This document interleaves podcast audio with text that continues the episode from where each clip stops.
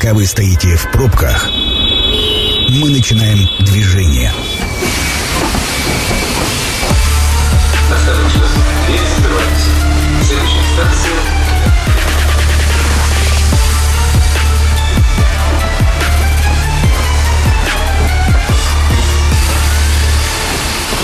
Метро. Главные темы Красноярска. Как хорошо, что в Красноярске есть работающее метро. Сергей Васильев у микрофона в качестве вагоновожатого. Сегодня поговорим о том, как, э, крас- э, с чем и как э, Красноярск заканчивает э, уходящий год, э, про комплексное развитие Красноярского края. Э, В гостях у меня Юрий Анатольевич Лапшин, первый заместитель губернатора Красноярского края, председатель правительства Красноярского края. Юрий Анатольевич, добрый вечер. Добрый вечер. А, Вот смотрите, мы практически год назад с вами в январе а, в этой студии а, начинали когда беседу, и вот у нас началось, а, начался разговор о том, что прошел еще один непростой год. Так вот, я хотел начать с того, что и еще один непростой год заканчивается. И, знаете, о перспективах, конечно, хотелось бы поговорить, но тут мне больше, в большей степени хотелось бы сверить часы, потому что мы с вами очень много говорили о перспективах, о планах, о развитии, о том, э, что планируется. И вот мне бы хотелось понимать, э, в какой ситуации мы на сегодняшний день. Давайте начнем э, по порядку. А, Я напомню для радиослушателей, э, у нас есть план по доходам, который называется «Красноярский триллион». Да, помните? Есть такое. Да, мы с вами рассуждали о том, что а, налоги от предприятий там, на протяжении будущих трех лет, включая 22 должны составить в общей сумме там, около триллиона рублей. А, Как-то текущий год повлиял на эту ситуацию? С чем мы выходим? Э, Лучше стало, хуже, или мы двигаемся в рамках запланированного? Чего, кого, куда? А, Мы точно двигаемся в рамках запланированного, как вы сказали, и напомню, что вот эту задачу про красноярский триллион сформулировал губернатор. А, Я считаю, это очень правильно, потому что а, вот такими рубежами или символами, если хотите, а, формулировать задачи э, наглядней и в какой-то степени проще для э, понимания и, так сказать, дальнейшего э, анализа и конкретизации. Так вот, напомню, еще в прошлом году, когда мы планировали трехлетний бюджет, э, цифра была по доходам на трехлетний бюджет чуть более 950 миллиардов рублей. Ну да. Сейчас, буквально днями принятый краевой бюджет на предстоящую трехлетку уже через этот триллион перескочил на ближайшие три года. А Мы видим доходы бюджета больше, чем в триллион, там триллион 70 миллиардов, э, что ли, если не ошибаюсь. А, И это по доходам. Соответственно, по расходам тоже. И в этом смысле у нас, конечно, таких феноменальных итогов э, финансового года, как по итогам года 2021, в 2022 году, скорее всего, не будет. Но это не только не повлияло на наши планы, это э, сподвигает нас к корректировке этих планов только в сторону их улучшения и увеличения. А, Ну вот я как раз а, хотел по- поговорить э, про планы, потому что мы тоже очень много говорили про инвестиции, про инвестиционную привлекательность. И, ну, ни для кого же не секрет, э, что нынешняя действительность, она скорректировала, скажем так, инвестиционное поле. Вот на нас как это отразилось конкретно на Красноярске, на Красноярском крае? А, Меньше ли стало инвесторов? А, Остались ли вообще люди, которые хотят в нас инвестировать, да? Или там как-то кардинально поменялись? Раньше там из Европы, условно говоря, хотели приехать, а сейчас э, там Индия, Китай, не знаю. Ну вот как? Ну, если упоминать Европу, Индию или Китай, это скорее все-таки потребители, производимые на территории Красноярского края продукции, потенциальные потребители, реальные потребители. А если говорить про инвесторов, то в значительной степени это наши а, средние и крупные, и очень крупные компании. И планы, опять-таки, поменялись, но поменялись э, скорее в сторону увеличения. Э, На первый взгляд странно, по итогам первого полугодия мы в сопоставимых ценах показали больше 14% прирост по инвестициям по Красноярскому краю. Вот удивительно, за, счет чего? Казалось бы. Казалось бы, да. За 9 месяцев цифра немного скорректировалась, это чуть больше 8% э, нарастающим, но тем не менее это говорит о некоем снижении темпов роста, но это рост инвестиций, подчеркиваю, сопоставимых ценах. Но если копнуть чуть глубже, то становится очевидно, что те, кто всерьез относится к своему бизнесу и к своим перспективам, э, они обязаны реагировать на все вызовы, и внешние вызовы в первую очередь, и степень локализации, известный тоже термин, Мгм. на территориях, в том числе на территории Красноярского края, увеличивать. То есть, ну, например, крупнейшие компании столкнулись с тем, что э, даже э, находясь не под санкциями, даже задействуя механизмы параллельного импорта, они технологическое оборудование, расходные материалы, запасные части получают по ценам, кратно превышающим цены, которые были ранее. И это, естественно, их сподвигает к принятию разного рода прединвестиционных и инвестиционных решений, чтобы эту проблему решить на месте. То есть, помимо того, что реализуются планы, о которых вот я сказал, и которые к этим цифрам привели, по полугодию, по 9 месяцам, э, идет большое количество обсуждений и прединвестиционных проработок по повышению, существенному повышению степени локализации производств, которые расположены в Красноярском крае. В этом смысле мы со сдержанным оптимизмом смотрим в 2023 год и считаем, что эта тенденция на увеличение объема инвестиций сохранится. Угу. Ну вот а, тогда давайте с инвестициями, чтобы закончить, а, еще несколько слов про инвестпроект, а, про Енисейскую Сибирь. Как поживает, собственно говоря, все ли там в порядке, все ли, все ли хорошо, или тоже кардинально все попеременялось? А, изменения, безусловно, есть. Я бы не назвал их э, кардинальными, потому что все тренды сохранились. Ни один из э, перечня инвесторов, а я напомню, 32 проекта в составе комплексного инвестиционного проекта «Енисейская Сибирь», не отказался от э, ранее задуманных планов. Ну, это уже а, хорошо. Безусловно, есть движки вправо. И объективно понятно почему. Например, если у вас проект был построен на, не знаю, там, скандинавском технологическом оборудовании – то сейчас вам нужно просто перепроектировать э, и менять свои планы, но планы при этом не отменяются. Э, часть проектов э, реализуется в те сроки, которые были заявлены изначально, часть смещается вправо на год-полтора. Но подчеркну, то, с чего начал, подчеркну еще раз, ни один из инвесторов своих планов не отказался. Более того, поскольку мы тоже все это время не сидели на месте, и у нас ряд инструментов по поддержке инвесторов, по поддержке бизнеса, принят за последнее время, вот буквально совсем недавно принято региональное законодательство по соглашениям о защите и поощрении э, капиталовложений. Угу. Непростой инструмент, но тем не менее инструмент, на который федеральное правительство возлагает большие надежды. Поскольку мы этим занимаемся, то мы видим ответную реакцию, и сегодня у нас достаточно большой пул потенциальных инвесторов, которые хотят войти Э, в КИП Енисейская Сибирь. И мы над этим работаем, и я думаю, что не за горами э, принятие соответствующего акта на уровне Российской Федерации, а именно актом на уровне Российской Федерации, правительственным актом, запущен был в свое время этот проект, э, мы существенно откорректируем состав участников. Угу. А, ну, я так понимаю, что у нас же двери открыты, то есть мы-то никого не гоним, да, если вы с добрыми намерениями, как говорится, несите деньги, мы тут будем развиваться. Или я что-то неправильно понимаю? Вы все правильно понимаете, но ситуация чуть сложнее. Не просто несите деньги, а несите деньги и технологии, и мы здесь вместе будем развиваться, а мы создадим вам все необходимые для этого условия. Зеленый свет, снижение административных барьеров, координация общая, так сказать, решение всех этих межведомственных вопросов и так далее. Не скажу, что здесь у нас все прям блестяще и идеально, но мы, так сказать, я считаю, на правильном пути. Угу.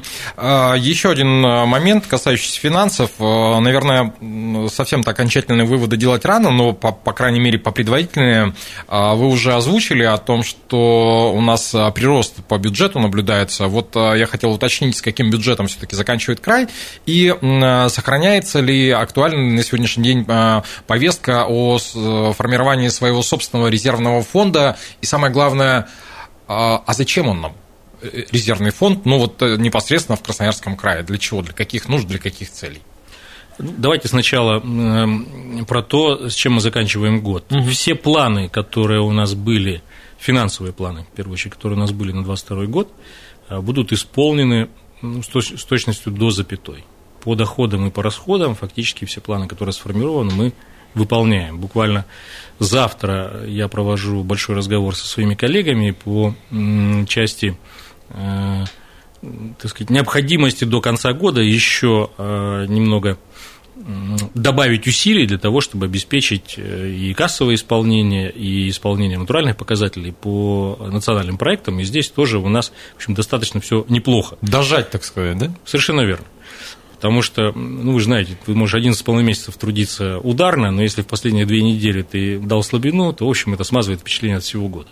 Что касается резервного фонда, строго говоря, их два у нас. Э, тот, о котором говорите вы, как я понимаю, это резервный фонд Красноярского края, угу. который задумывался и Российской Федерацией, соответственно, когда принималось соответствующее законодательство, и нами, а, как некий механизм аккумулирование остатков, если доходы бюджета превышают ранее запланированные, ну, там, в силу конъюнктурных причин или каких-либо иных. И для того, чтобы дальше этот механизм использовать э, для, опять-таки, осуществления инвестиций в инфраструктуру, решения социальных проблем и так далее. И мы успели законодательство на этот счет принять, но в феврале э, так сказать, ситуация изменилась э, текущего года, и по поручению губернатора края значительная часть этих накопленных остатков – была потрачена в, через весеннюю корректировку бюджета на оказание дополнительной поддержки, решение острых насущных вопросов, те же инфраструктурные инвестиции, на поддержку рынка в конце концов. Это тоже дало, дало свой эффект. И поэтому нормативные механизмы созданы, но фонда Красноярского края резервного пока не существует. До той поры, когда мы опять не начнем получать дополнительные доходы а это время придет. Ну, то есть, как, э, как только появляются излишки, у нас уже есть механизм правовой, э, э, который способствует тому, что мы эти излишки складываем ну, в некую такую кубышку, да? Совершенно верно, каковую мы, так сказать, расходуем на реализацию приоритетных проектов в инфраструктурной и социальной сферах. Если же говорить о резервном фонде правительства Красноярского края, то он существовал у нас, ну, насколько я помню, всегда – единственное, что мы существенно увеличили его размер в текущем году и, планируя предстоящую трехлетку, еще увеличили. Потому что оказалось, что, э, как мы и предполагали, это универсальный механизм для решения острых и э, в моменте возникающих проблем. Так было с весенними пожарами. Ну вот я только и хотел э, задать этот вопрос, откуда пошли деньги как раз на закрытие истории с пожарами, потому что я такой масштабной истории у нас в крае не помню. Ну вот я, дум, я думаю, что и многие стажеры, сторожилы ничего подобного не помнят. Э, стихия была, в общем, стихия разбушевалась настолько, что действительно пришлось в очень короткие сроки и губернатору, и правительству, и законодательному собранию принимать прямо экстренные решения, и это, в общем, вылилось в серьезные бюджетные траты впоследствии. Ну, такой механизм у нас был, это вот тот самый резервный фонд правительства Красноярского края, который мы задействовали. Та же самая история была и с задействованием этого источника для оказания мер социальной поддержки, социально-экономической поддержки семьям мобилизованных и вообще всем, что связано с специальной военной операцией. А, давайте, коль скоро коснулись этой темы, я предлагаю э, на ней остановиться для того, чтобы э, до ухода на рекламу проговорить. Э, смотрите, не раз и не два сталкивался с мнением в интернетах, как нынче принято говорить, о том, что а как это, зачем это вот еще на региональном уровне? Вроде как государство там а, обеспечивает выплаты, там, а, не знаю, заработные платы, там какие-то, всем обеспечивают, а тут еще регионалы со своей стороны чего-то там семьям помогают. Дескать, что за бардак происходит? Вот чуть поподробнее вот про эту ситуацию, в каких случаях оказывается, для чего, ну, деньги, я так понял, что брались как раз из резервного фонда правительства Красноярского края. Да, совершенно верно. Насчет бардака, извините, уж не могу с вами согласиться, потому что здесь, на мой взгляд, и в соответствии с указом президента Российской Федерации, и указом губернатора, который принят был после указа президента по мобилизации, осуществляется плановая и системная работа. Российская Федерация э, четко в пределах своих полномочий действительно обеспечивает и вещевое довольствие, и выплату регулярно заработной платы, обеспечение вооружениями, и логистики и все, что с этим связано. Угу. А мы на региональном уровне вправе и это приветствуется руководством страны, принимать свои меры поддержки в отношении наших людей, но они, как правило, носят а, системный характер, если это касается членов семей, и разовый характер, единовременный, если это касается непосредственно военнослужащих. Так, например, в отношении контрактников-добровольцев такое решение было принято еще до а, соответствующих указов. Э, в крае и по 300 тысяч единовременная выплата осуществлялась и осуществляется. Такое же решение после указа по мобилизации было принято, единовременная также выплата по 100 тысяч.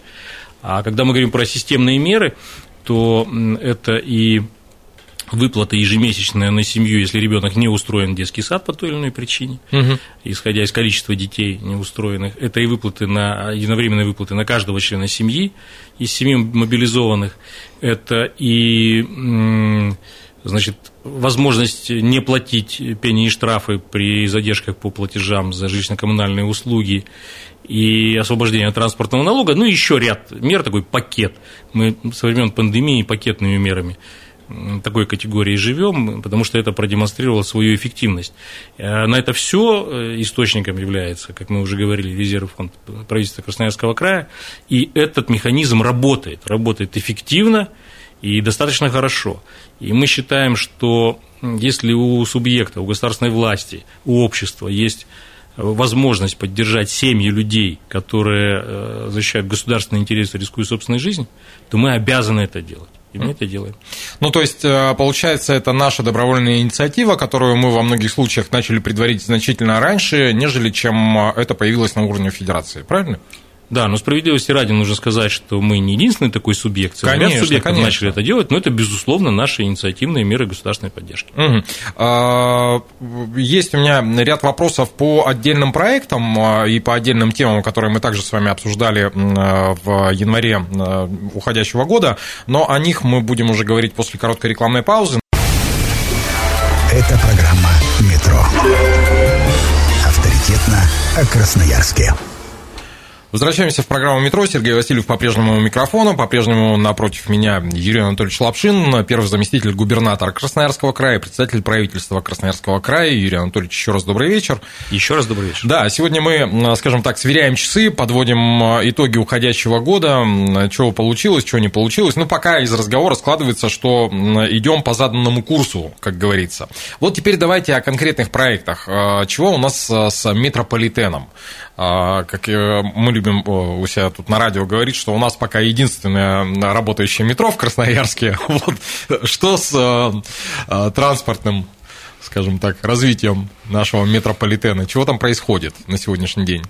Ну, на данный момент, конечно, с вами соглашусь, что у нас пока единственное работающее метро в Красноярске, но мне кажется, у вас и ваших коллег есть точно поводы для легкого беспокойства, потому что мы переходим в стадию практической реализации проекта, и вполне возможно, что у одного метро появится, появится конкурент. А я думаю, что тут нужно не конкурировать, а дружить домами. И более того, на открытие наземного метро пригласить радийное метро, и было бы, мне кажется, очень э, даже к месту. Считайте, договорились. Прекрасно. Смотрите, в уходящем году мы э, подписали государственный контракт с московской компанией «Моспроект-3», они генеральный подрядчик, это общеизвестная информация, и они активно начали работы по Э, проектированию и, соответственно, подготовке строительных работ. Угу. Горожане их видят, э, пока э, какие-то глобальные проблемы и затруднения это не создает, но, в общем, заранее уже и губернатор, и городские власти предупреждают горожан, что с какими-то неудобствами мириться надо. И в то же, в то же время говоря о том, что метро, стройка на время, а метро навсегда. А, есть все основания полагать, что в наступающем 2023 году мы станем свидетелями уже начала э, конкретных работ, э, связанных не только с выносом сетей, подготовкой площадок, э, решением каких-то организационных вопросов, там, созданием проектов планировки и так далее, но уже работ проходческих комплексов и начала практической реализации. Сроки у нас достаточно сжатые для реализации первой очереди. А говорить о том, насколько они реальным можно будет тогда, когда, собственно, практически работы на земле и под землей начнутся, но уже на сегодня создан штаб, который возглавил лично губернатор, который регулярно проводит соответствующие заседания, где рассматривается весь комплекс вопросов, а они от, от небольших до таких крупных межведомственных разной степени сложности, то есть мы активно движемся вперед, по крайней мере, у генерального подрядчика не то что претензии, а даже вопросов о том, что здесь какие-то есть административные затруднения, нет на сегодняшний день. То есть 23 год – это год начала практической реализации проекта метро. Угу. Но, насколько я понимаю, сам же проект претерпел изменения. Если изначально когда-то мы говорили о том, что мы будем все под землей, теперь мы пошли по пути Волгограда, то есть э, там же метротрамовская вот эта история, да, часть под землей, часть э, транспорт пойдет э, по наземным путям. А, претерпела изменения, безусловно, в части, по крайней мере, глубины залегания, но я вам напомню, что те шесть станций, которые предполагалось и предыдущим проектом будут под землей, в данном случае имеют, так сказать, подземно-полуподземное исполнение. Под полуподземным я подразумеваю, что высотные шахтеров – это станции перехода из э, подземного состояния в наземное состояние, а весь центр города, как и ранее, с, немножко, с немного измененной трассой и с кардинально измененной, измененной глубиной залегания, это принципиальный вопрос, потому что в свое время проект делался, и вообще метро проектировалось как объект двойного назначения. Сейчас ситуация несколько иная, нормативные требования э, другие. Это влияет прямую на себестоимость строительства, да и на сроки тоже но э, центр города метро пройдет в подземном исполнении угу. также. А что значит двойного назначения? То есть это, ну, понятно, это ветка метрополитена, а второе... И объект, и гражданская оборона. А, ну, убежище, да. проще говоря. Сейчас, коль скоро этого нет, то есть можно сделать и меньшей глубины залегания. Это не единственное условие, но просто очень много поменялось за эти годы, за эти десятилетия э, в нормативных документах, угу. что позволяет разные решения рассматривать, руководствуясь вопросами, в первую очередь, целесообразности экономической. Угу. Тогда давайте сразу по, по транспорту дальше пойдем с э, метро. Более-менее все понятно. Чего касается трамвайной... Чего? Что касается трамвайной ветки до Солнечного и обновления парка городского электротранспорта. Ну, по парку, э, по крайней мере, я видел в новостях о том, что обновление идет. А вот трамвайная ветка до Солнечного, мы причем с вами в этой студии обсуждали, вы говорили о том, что она разрабатывается и должна там в перспективе появиться. Поменялись ли планы, каковы эти перспективы и когда мы в солнечный сможем на трамваях рассекать. Позволю себе такой ну, привольный Ответ слан. на последний вопрос я, с вашего позволения, отложу до следующей нашей встречи, когда мы начнем рассекать до Солнечного. А в целом планы, конечно, не поменялись. Мы вошли в число небольшого количества субъектов Российской Федерации, отобранных для реализации этого проекта а, в стране. Это все административные центры. Там немножко другой механизм, чем, конечно, с метро. Здесь механизм концессий, интересы большого количества участников нужно учитывать. Естественно, зорко за этим присматривают и надзорные органы тоже. Поэтому идем чуть медленнее, но в начале 2023 года мы выходим уже тоже на заключение контрактов и э, реконструкцию и модернизацию правого берега мы об этом тоже говорили с вами в прошлый mm-hmm. раз, и полноценной работы и с изъятием земельных участков, и с проектированием, с трассировкой по левому берегу. То есть также 23 год – это год начала практической э, реализации проекта. Но параллельно, вы совершенно правы, мы предпринимаем усилия по реновации электротранспорта. Красноярск получил, по-моему, 65 единиц троллейбусов, если не память не изменяет, только 15 в этом году, и 25 трамваев. И эта работа будет продолжена. По троллейбусам мне коллеги из администрации города говорят, что, пожалуй, все. Пожалуй, троллейбусы мы обновили все и полностью, а по трамваям, конечно, будем продолжать синхронизировать эти процессы, запараллеливать с тем, чтобы параллельно с э, модернизацией инфраструктуры и подвижной состав тоже становился современным. Горожане смогли уже оценить, Э, что из себя представляет новый трамвай, плохих отзывов я не слышу. Угу, нет, ну хвалят, ребята, там э, это вот чего-чего, будем честны, тут все, все хвалят. Я так понимаю, что 23-й год планирует э, для Красноярска стать годом грандиозной стройки, потому что мы и в метро в практическую часть переводим, и предмостную площадь, о которой мы с вами говорили, и, кстати, хотел уточнить, каковы там процессы, но вот, насколько я знаю, правобережный КТЗ, где там была шоу «Азарт», потом «Планета Красноярск», он идет под снос, и там а, дальше вот это э, место начинает обустраиваться. Так ли это? Что там, комплексный подход же подразумевается? Совершенно верно, но вы, мне такое чувство, знаете больше меня, потому что у вас здесь был министр строительства, который пообещал в феврале начать снос э, этого самого строения и, собственно, реализацию проекта, и он, в общем, совершенно точно не лукавит.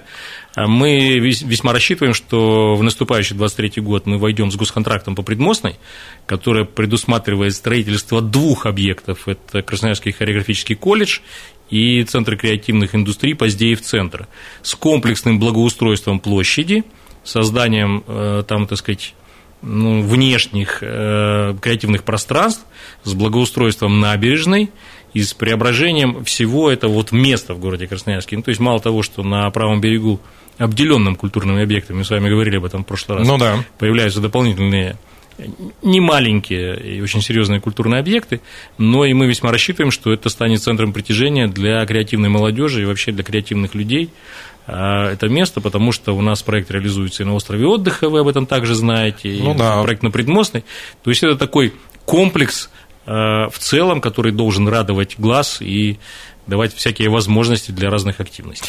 Я вот не сомневаюсь нисколько, что глаз-то он радовать будет. Я вот думаю, как же э, людей говорить пережить вот этот момент строительства, потому что если начнется сразу вот по нескольким точкам, да, мы же прекрасно знаем, что у нас а, транспортная логистика, ну, наверное, не самая лучшая в городе, и э, перекрытие одних участков неминуемо ведет к тому, что возникают пробки в других участках. Как будет осуществляться вот самый, самый важный, наверное, вопрос, какие графики будут соблюдаться для того, чтобы весь город-то не стоял? Ну, вы в точку, на самом деле. Именно по этой причине мы, кстати, э, немного скорректировали планы по театральной площади, потому что по театральной площади тоже планы большие, к 400-летию э, к юбилею города привести ее не просто в порядок, а сделать как, каковой она и раньше была, самой красивой площадью Красноярска, центральной во всех смыслах. Это подразумевает и реконструкцию театра оперы и балета, и строительство подземного пешеходного перехода, на набережную, на нижнюю террасу, и строительство подземной автостоянки, и дворца бракосочетаний. Ну, вот, я про него план, хотел уточнить. Планов много. Но первый объект, который должен был стартовать по театральной, это как раз э, подземный переход, который подразумевал перекрытие Дубровинского. А, много было полемики, в том числе в СМИ на этот счет. Мы соотнесли это с Э, теми работами, которые реализовывались в городе в текущем году. Несколько мостов на реконструкции было, несколько перекрытий улиц, что, в общем, создавало затруднения. Плюс нашими планами по метро, которые тоже будут подразумевать некоторые затруднения в движении. И пока решение по этому проекту, по старту и по графику отложили на 2023 год, угу. с тем, чтобы увязать, когда практическая реализация других проектов начнется, увязать вот эти вопросы, связанные с, с трафиком и с возможностью передвижения по городу. Предмостная площадь здесь немного особняком, потому что работы на предмостной площади ничему не помешают. Более того, в процессе реконструкции предмостной площади а, гражданские рабочие перед выходом на кольцо расширится на одну полосу, что, в общем, положительным образом скажется на пропускной способности. Это в любом случае положительная новость, потому что ну, кольцо предмостной площади, наверное, одно из самых э, на сегодня, как это странно бы не звучало, узких мест, особенно въезды. А, я еще уточню по поводу театральной э, площади, то есть э, сначала мы там в 23-м начнем строить подземный переход, а дальше уже все, все комплексы, то есть это и реконструкция театра оперы и балета, это и подземная парковка, они будут цепочкой или с, ну, условно говоря, чтобы люди могли выдохнуть, ну, то есть запустили мы переход, дальше поехали машины, через какое-то время мы опять перекрываем, потому что мы же прекрасно понимаем, ну, там очень близко все к Дубровинского.